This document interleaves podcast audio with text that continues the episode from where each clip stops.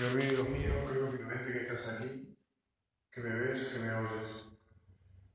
Te adoro con profunda reverencia. Te pido perdón de mis pecados y gracias para hacer con fruto este rato de oración.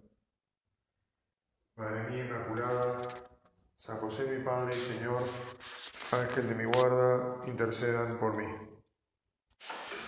En el retiro de hoy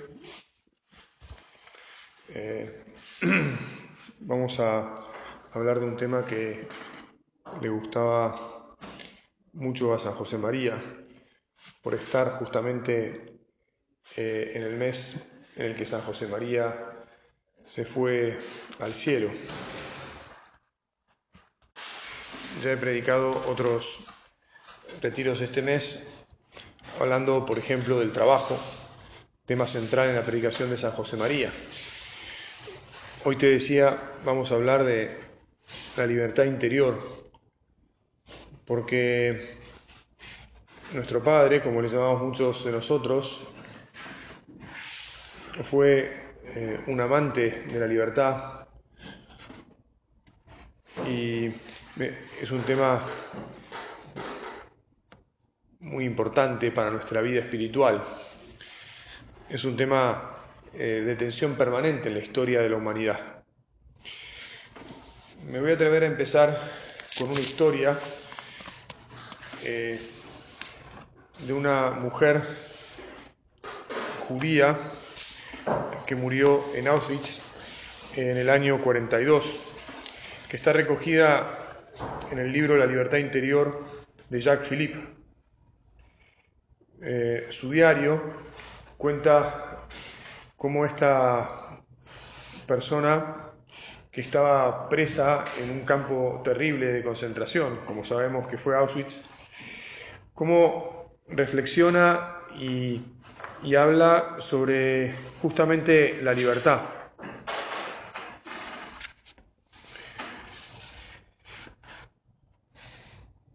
Ella eh, cuenta que a pesar de cómo a, su, a la gente de su pueblo les iban restringiendo las, las libertades conforme avanzaba el régimen nazi, eh, ella también descubre en su corazón que la libertad no es algo que tiene primariamente que ver con la libertad de movimientos, que es obvio que también es parte de nuestra libertad, sino que es sobre todo algo que radica en nuestro interior, en nuestro corazón.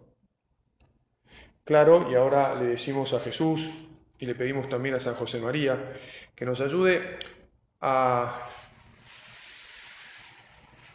a crecer y a captar bien la, la libertad de nuestra alma, la libertad más íntima que tenemos. Porque no es tan sencillo vivir con verdadera libertad interior en este mundo donde hay muchas cosas que nos, digamos así, condicionan para aquí o para allá, y donde además somos débiles por el pecado original, y entonces podemos tender también nosotros mismos a querer agradar a unos o a otros. Esta chica escribe en su diario, esta mañana, paseando en bicicleta por el Stadion Cade, he disfrutado del amplio horizonte que se descubre desde los alrededores de la ciudad, mientras respiraba el aire fresco que todavía no nos han racionado. Por todas partes se ven carteles en los que se prohíbe a los judíos transitar por los senderos que conducen al campo, pero por encima de ese poquito de carretera que nos queda permitido, se extiende el cielo entero. En realidad, vos y yo, para amar a nuestro Dios, para servir a nuestros hermanos, siempre tenemos el cielo entero. Por más que haya muchas cosas que puedan condicionarnos, si somos capaces de alimentar nuestra intimidad con Dios, siempre habremos o descubriremos que tenemos todo el amplio mundo de nuestro corazón para hacer lo que queramos, para de verdad eh, entregarnos a los demás, independientemente de que haya quienes propongan o pretendan limitarnos como, como se les ocurra. Ella dice, nada pueden contra nosotros, absolutamente nada. Pueden hacernos la vida muy dura, pueden quitarnos la libertad exterior de movimientos, pero es nuestra lamentable actitud psicológica la que nos despoja de nuestras mejores fuerzas, la actitud de sentirnos perseguidos, humillados, oprimidos, la de dejarnos llevar por el rencor, la de envalentonarnos para ocultar nuestro miedo. Fíjate vos cómo lo, cómo lo dice, con qué profundidad, ¿no? Tenemos todo el derecho de estar de vez en cuando tristes y abatidos, porque nos hacen sufrir, es humano y comprensible. La libertad también supone que a veces uno exprese lo que lleva en el corazón y manifieste su vulnerabilidad y pueda llorar si es el caso, ¿Por qué no voy a poder llorar? ¿Por qué no le voy a poder abrir el alma a un amigo? En primer lugar, a Jesús, que es nuestro primer amigo, para que escuche mis penas. ¿Por qué no voy a ser libre de manifestarle mis afectos? Y también, ¿por qué no se los voy a poder manifestar a otro amigo aquí en la tierra, que por ahí simplemente hace silencio cuando le abrimos el corazón, o tal vez nos da un consejo, o se atreve a darnos un abrazo. A veces lo que nos quita nuestra libertad interior son las los usos y costumbres del lugar donde vivimos o de las personas con las que compartimos y los modos en que ellos tienen. Me atrevería a decirte que incluso puede ser tu mujer o tus hijos, o, lo que te ha transmitido tus padres, o en el caso de los que vivimos en un centro de la obra, lo que se vive más o menos como politically correct en ese ambiente. Está claro que en todos lados hay ciertas costumbres, pero también es muy importante que nosotros valoremos y respetemos, valoremos nuestra libertad y la de todos, y respetemos nuestra libertad y la de todos, y sepamos manifestarnos, manifestarnos y expresar esa libertad de la manera que necesitemos en cada momento.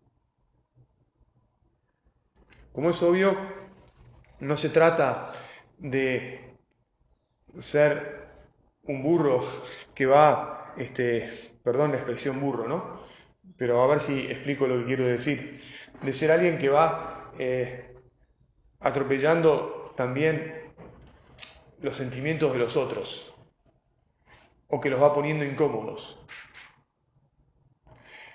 Pero sí uno puede ser alguien, y debe ser alguien, que se sienta cómodo en su ambiente y en donde está, para expresar lo que necesite.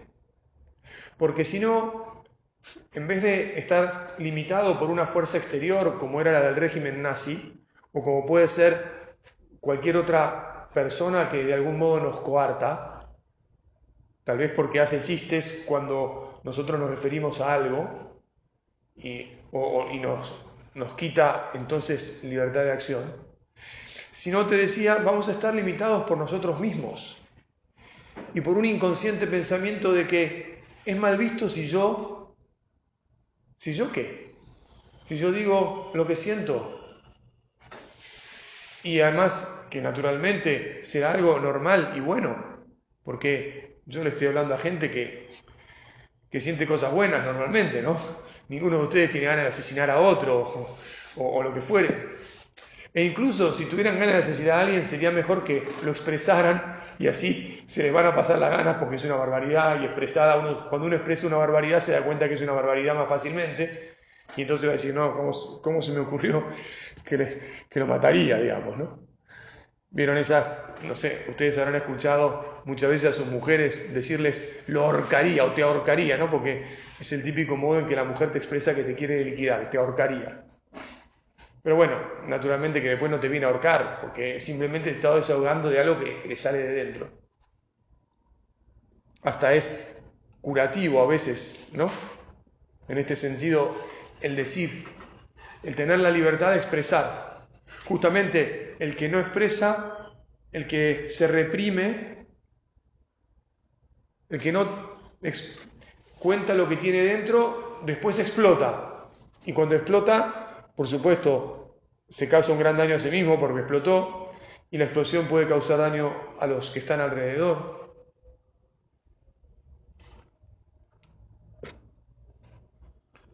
La actitud de sentirnos perseguidos, humillados, oprimidos, la de dejarnos llevar por el rencor, la de envalentonarnos para ocultar nuestro miedo, todo eso que acabo de leer son cosas que nos quitan nuestra libertad, tal como lo dice esta joven. Tenemos todo el derecho de estar de vez en cuando tristes y abatidos La auténtica expoliación nos la infligimos a nosotros, nosotros. La vida me parece tan hermosa, dice, y me siento libre.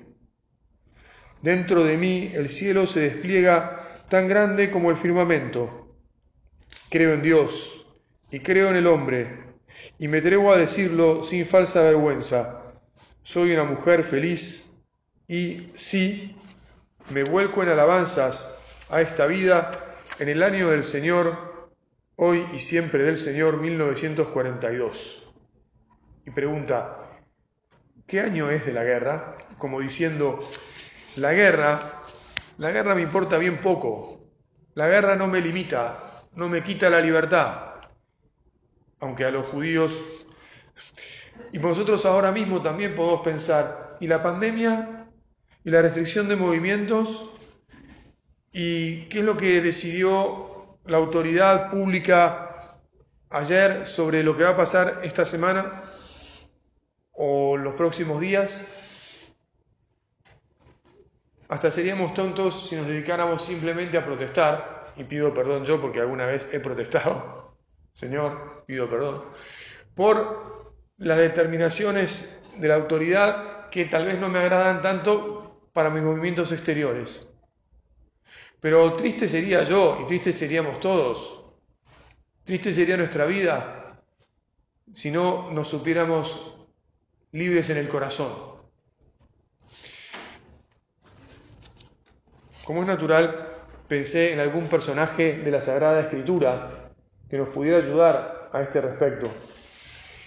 Y la verdad es que se me vino San Pablo inmediatamente a la cabeza porque San Pablo fue uno de esos hombres que varias veces, ¿cómo te? pasó por encima de sí mismo y al encontrarse con el Señor y por servir al Señor, expresó lo que llevaba en el corazón, hasta tuvo que cambiar cuando se convirtió, ¿verdad? y tuvo la libertad interior para hacerlo. Él era, había sido, era fariseo, fariseo de los que perseguían al camino de Cristo. Todos conocemos bien su historia, no, no voy a detenerme demasiado en pintarla, pero todos lo reconocían y lo aplaudían a él porque estaba atado a las costumbres de, los, de sus padres y porque era un defensor acérrimo de la ley judía. Y con tremenda fortaleza interior, después de encontrarse con Jesús, se convirtió en un defensor acérrimo de lo que él mismo perseguía. ¿Cuáles son nuestras convicciones para hacer lo que en nuestro corazón entendemos que tenemos que hacer? Aunque vaya en contra de todo lo que hicimos hasta hace un rato, ¿Verdad que es tremendo lo de San Pablo? ¿Te imaginas? Algunos de nosotros seguramente, bueno, nosotros no porque somos buena gente, o queremos serlo, pero alguno medio con mala, mala leche le podría decir a San Pablo, le podría haber gritado, panqueque, ¿no?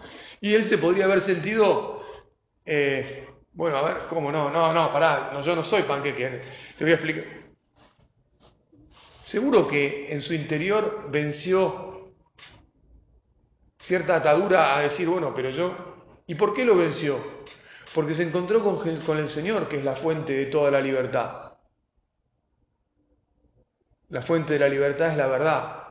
Es esa convicción íntima que nos mueve, o que, perdón, que nos lleva a movernos por lo que entendemos que es la libertad y por lo tanto vamos y hacemos eso porque el corazón nos manda. Fíjate hasta qué punto fue libre San Pablo, que en un momento eh, escribe en la carta a los Corintios todo lo que él tuvo que padecer para defender a Cristo, para predicar a su Señor.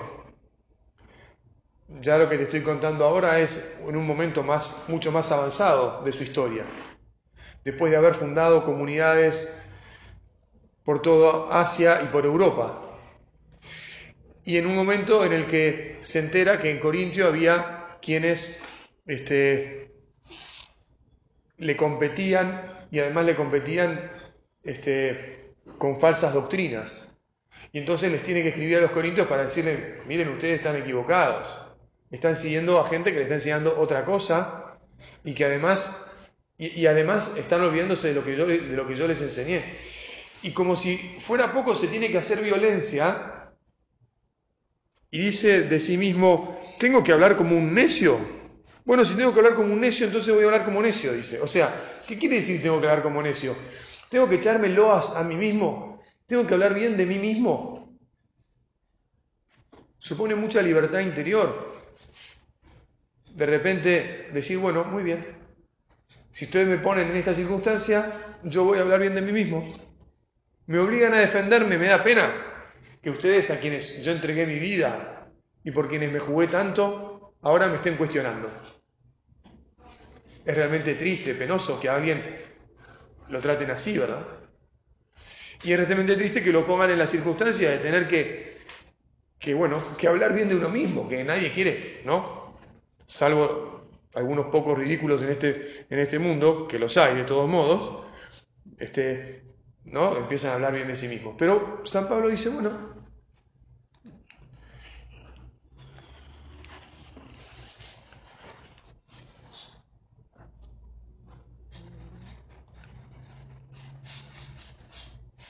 Dicen que hemos sido demasiado débiles.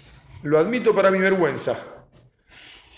Pero de lo mismo que otros se jactan, y ahora hablo como un necio, también yo me he de jactar, me puedo jactar. Ellos son hebreos, yo también lo soy. Son israelitas, yo también. Son descendientes de Abraham, yo también. Son ministros de Cristo, vuelvo a hablar, vuelvo, vuelvo a hablar como un necio. Yo lo soy más que ellos, mucho más por los trabajos, y sigue, va a seguir enumerando todo lo que tuvo que padecer por Jesús. Mucho más por las veces que estuve prisionero, muchísimas más por los golpes que recibí. Con frecuencia estuve al borde de la muerte. Cinco veces fui azotado por los judíos con 39 golpes. Tres veces fui flagelado. Una vez fui apedreado. Tres veces naufragué y pasé un día y una noche en medio del mar, etcétera, etcétera. ¿Qué convicción hay que tener en el corazón para ser capaz de, de decir las cosas tal como son y no dejarse amedrentar ni por ideas personales de que, uy, yo no debería hacer esto, ni por lo que puedan opinar los otros, sino de moverse de verdad por lo que manda la conciencia. ¿Qué es lo que he hablado con Jesús en mi oración que debo hacer? ¿Cómo pienso en mi intimidad que debo actuar en esta circunstancia? Y entonces voy y actúo de esa manera. Por supuesto que no es tan fácil a veces llegar a la conclusión de qué debo hacer. Y por lo tanto es importante para vivir la libertad interior sobre todo cuando tiene eh, efectos sobre la vida de los demás y tenemos que tomar decisiones y tener conversaciones. Por supuesto que a veces pasará un tiempo antes de que tomemos la, iniciativa, digamos así, o que efectivamente vayamos y digamos o hagamos lo que teníamos que decir o hacer. El don del discernimiento y el trabajo de discernir lleva su tiempo y lleva su oración. Pero una vez realizado, gracias Señor, porque nos das la fortaleza para hacerlo. Nuestro gran problema en oportunidades es que nos obnubilamos. Y entonces ahora le tenemos que pedir a Jesús, Jesús, que no me obnubile, que no me deje ganar por la niebla. ¿eh? Obnubilar tiene que ver con, con la dificultad para ver. Vieron que la niebla a veces baja la niebla y no se ve nada. A veces lo que no nos permite ver es la emoción, la emotividad. Nos encontramos con algo que no es que se nos antoje que está mal, sino que realmente está mal. Y entonces mm, nos brota de dentro las ganas de que eso esté bien. Y además solemos poner la intencionalidad en alguien y decir, ¿cómo puede ser esta persona? Mirá, me está tratando de jorobar. O cómo se le ocurrió hacer esto que lo hizo a propósito o no sé qué. Y no. Ahí es cuando hay que poner, apretar el freno, sacar el pie del acelerador, volver al punto muerto en el, en el cambio y empezar a rezar. Empezar a hablar con Jesús, empezar a indagar, averiguar un poquito mejor las cosas. Pedirle al Señor que nos ayude a darnos cuenta bien de qué es lo que está pasando, interpretando, interpretar. ¿eh? Esto, todo esto es el trabajo de discernir, pidiéndole siempre luces al Espíritu Santo. Y después de haber observado y hecho todo esto atentamente, de haber conversado con el Señor y el Espíritu Santo y haber llegado a la conclusión adecuada, entonces obramos con libertad, que implica serenidad, que implica paz, que implica solo el deseo de hacer el bien para uno y para los demás. Y fíjate que me atrevo a decir para uno en primer lugar, porque cuando actuamos bien, el primer bien nos, nos lo hacemos siempre a nosotros, porque seguimos el corazón, lo que está allí. Y eso que hacemos bien para nosotros le hace bien a todos los demás. Y cuando se lo transmitimos y lo transmitimos bien transmitido, con paz, mejora todo. Tengo un amigo que me ha enseñado con insistencia que la vida se juega en las conversaciones difíciles. En realidad, dos amigos. Que cada uno por su cuenta me ha dicho, mira, nunca rehuyas a las conversaciones difíciles. Las conversaciones difíciles empiezan conversando con Jesús sobre lo que nos pasa en el corazón, sobre los deseos de nuestro corazón que nuestra libertad y nuestro amor, que están entrelazados, nos reclaman. Y después de que hemos charlado con el Señor, tenemos que ir al encuentro de los otros y a tener la conversación que nos hacía falta. Incluso a veces una conversación que, como acabo de decir, será difícil, porque tendrá que tener en cuenta que tal vez la persona que me escucha le lleve tiempo entenderme, que tal vez no le resulte tan fácil aceptar lo que yo le digo, porque tiene otra perspectiva, que tal vez incluso yo también tenga que ir a esa conversación con verdaderos deseos de escucharlo, para ver por qué dice lo que dice y piensa lo que piensa.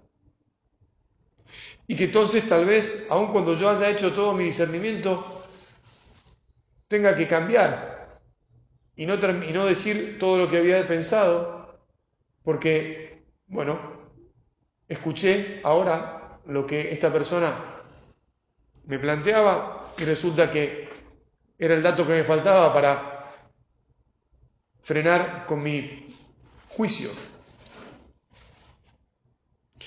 Todo esto era algo que vivió San fue algo que vivió San José María. al final Estamos predicando sobre la libertad interior, justamente porque San José María fue un hombre movido por Dios, por el Espíritu Santo, y, eh, que vivió en un profundo diálogo con Él y que lo llevó a hacer la misión, a cumplir la misión que le había dado el Señor. Si se hubiera dejado llevar por lo que parecía desde fuera, se hubiera quedado atrapado, limitado en las opiniones y en las costumbres de los otros, en la cultura previa. No habría podido realmente hacer caso a Dios. Se habría quedado limitado en su libertad de cumplir la misión que el Señor le propuso y le sembró en el corazón. No habría sido libre. Esa misión le costó sangre, sudor, lágrimas, oración, mortificación, trabajo, a destajo, confianza en Dios por encima de todo, confianza en sus hijos que lo siguieron, confianza en definitiva también en nosotros que lo seguiríamos más adelante. Por eso es que fue un defensor tan grande de la libertad. Por eso es que respetaba y defendía las convicciones de cada uno de sus hijos absolutamente, porque tenía una plena conciencia de lo que significa estar convencido de algo en el corazón y del trabajo que supone, trabajo humano y sobrenatural, que supone llevar hasta el final esas convicciones. Y como muchas veces esas convicciones, para llevarlas a, cabo, uno tiene que ir digamos, eh, en línea curva, tiene que ir por la retaguardia, tiene que hacer trigonometría, a él le gustaba decir. Porque no se puede ir en directo, no, es más largo pretender ir de un modo directo. Se nos va acabando el tiempo de esta primera meditación. Y tenemos que darle gracias a Dios porque Él es el que nos ha hecho libres para amar. Somos con los ángeles, pero bueno, de las cosas materiales los únicos, de las cosas que tienen materia, los únicos que tenemos un espíritu libre y que por lo tanto amamos a Dios, pero también con la triste posibilidad de no amarlo. Lo seguimos porque queremos pero podríamos no seguirlo. Y le pedimos perdón porque de hecho a veces no lo seguimos. Porque de, hecho a veces preferimos nuestra comodidad o preferimos eh, otras cosas. Vamos a decirle a la Virgen que en su sencillez y en su humildad siempre eligió al Señor con libertad y le dijo que sí, incluso hasta que una espada de siete filos le traspasó el corazón al pie de la cruz, que nos ayude a ser fuertes para poder ser libres y defender nuestras convicciones, las que su Hijo pone en nuestro corazón todos los días de nuestra vida, y así servir a nuestro Padre Dios y a nuestros hermanos los hombres. Te doy gracias, Dios mío, por los buenos propósitos, afectos e inspiraciones que me has comunicado en esta meditación. Te pido ayuda para ponerlos por obra. Madre mía Inmaculada, San José, mi Padre y Señor, Ángel de mi guarda, intercedan por mí.